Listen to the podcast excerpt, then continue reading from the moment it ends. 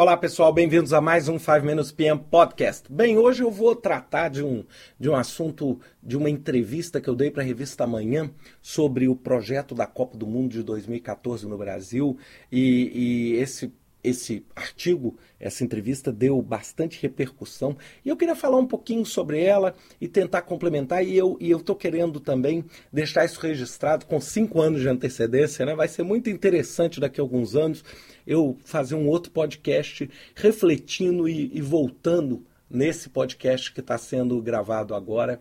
É, bem, é claro que eu não tenho absolutamente nenhuma dúvida da grandeza do futebol brasileiro, da, da capacidade que o Brasil tem de, de, ter um bom time, né? ou seja, a história já mostrou isso. É, eu queria falar mais um pouquinho do outro lado, não é? ou seja, a Copa do Mundo é, além de ser um evento esportivo da mais alta relevância, é também um evento sociopolítico. Ou seja, o mundo inteiro vai estar olhando para o Brasil daqui a quatro anos. Como o mundo inteiro, ano que vem, vai estar olhando para a África do Sul. Como o mundo inteiro, há três anos atrás, olhou para a Alemanha. Então, ou seja, é uma das oportunidades maiores que o Brasil tem de se posicionar não só como um líder dentro do esporte, como também um exímio gestor de empreendimentos, um exímio gestor de projetos. E, é claro, o, o oposto também vale da, quase a, da mesma forma, com a mesma intensidade. Ou seja, se as coisas derem errado, vai ser absolutamente a pior propaganda que pode ter existido né? Ou seja, imagina se no ano que vem a África do Sul tem algum problema que inviabilize ou, ou, ou dificulte ou até mesmo né, é, é, prejudique de modo muito grave a competição. Ou seja, vai ser a pior propaganda que um país pode ter do ponto de vista de planejamento. Então, acho que essa é a imagem, como a Alemanha construiu uma imagem extremamente rica. E muita gente me perguntou, poxa, a experiência do PAN, ela vale para a experiência da Copa? Bem, primeira coisa, toda experiência é válida toda e qualquer experiência em organização é válida. Então, o trabalho que foi feito no PAN, lógico que ele vai, vai ajudar, vai colaborar de modo bastante é, é, é, expressivo para a Copa. Mas não é tudo. A Copa do Mundo é uma competição diferente. O número de, de, de, de atletas competindo é muito diferente, muito menor, muito. É, a, em, em, outro lado, as cidades são distribuídas, é uma competição nacional, né? ou seja, é, nós vamos ter a, a sede em, em, todas as regiões do país, diferente do PAN, que foi somente na cidade do Rio de Janeiro. Então, tem várias diferenças que a gente vai ter que levar em consideração, ou seja, a presença da infraestrutura hoteleira não é mais um problema de uma cidade, mas um problema de inúmeras cidades. A infraestrutura de transporte não é mais o um problema de chegar ou sair da, da, cidade do Rio de Janeiro, mas chegar ou sair de várias cidades. Então, ou seja, isso tudo vai ter que ser levado em consideração. E eu queria, assim, dar primeiro falar um pouquinho sobre o que eu acho que são os erros clássicos né, que, que podem acontecer no intuito de prevenir, né? Claro, sempre fazendo uma mensagem muito positiva para quem for coordenar. E também quero terminar esse podcast dando algumas dicas, né, para as pessoas que possam estar envolvidas com esse projeto. Bem, a primeira, a primeiro erro clássico é o erro do escopo e o erro da priorização, ou seja, tem muita coisa para ser feita. Eu sei que nós estamos falando que tem cinco anos, mas tem muita coisa para ser feita. E nós precisamos entender a prioridade. E um exemplo que eu, que eu gostaria de dar é só para meramente ilustrativo. Por exemplo, pegar a cidade de Belo Horizonte, a minha cidade, nós temos um aeroporto de Confins e nós temos o Mineirão. Bem, o aeroporto de Confins ele é um aeroporto que, apesar do aumento no tráfego, é um aeroporto que ainda apresenta uma capacidade de expansão grande, ou seja, ainda tem uma taxa de ociosidade.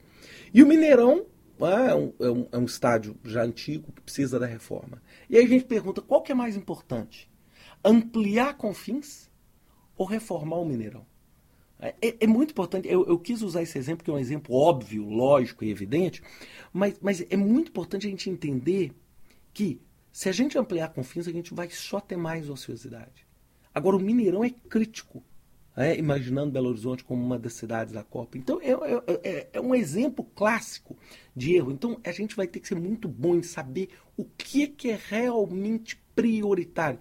E uma coisa que me preocupa é que eu estou vendo, parece uma gestão desse empreendimento de modo isolado. Eu não sou a pessoa mais, mais capaz para falar do, da, da Copa, né? Eu estou falando mais da parte de projeto, mas eu vejo que uma descentralização, então as prioridades começam a mudar. Então eu preciso ter um, um escritório de projetos central gerenciando esse trabalho. A segunda coisa, subestimar os prazos. É, é, sempre o quê? Você subestimar e imaginar que todos os trabalhos vão ser feitos dentro da, do, do, que a gente brinca, e eu brinco muito falando de CNTP, ou condições normais de temperatura e pressão. Isso não é real.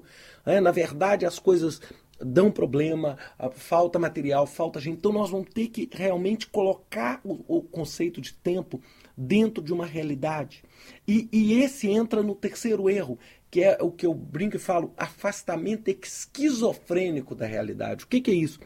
É, é um otimismo tão exagerado que, que leva a uma má percepção do risco. Ah, não, no final tudo dá certo, o jeito brasileiro, e aí a gente vai acabar o quê? Na última hora gastando muito mais do que nós prevíamos é, é, e fazendo é, é, os workarounds, né, os que a gente chama as adaptações não previstas, de uma forma muito mais acelerada.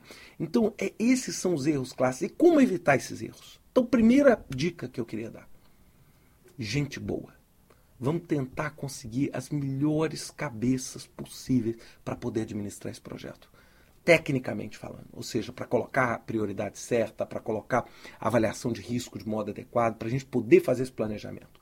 Segundo, a introdução do escritório de projetos centralizado, ou seja, um escritório de projetos que centralize a informação de tudo, do projeto como um todo, que vai envolver desde marketing até reforma de, de estádio, para a gente conseguir ter uma visão completa completa do trabalho, para a gente conseguir ter uma visão ampla desse trabalho. E a terceira coisa é priorizar os esforços. Não há tempo nem dinheiro para fazer tudo.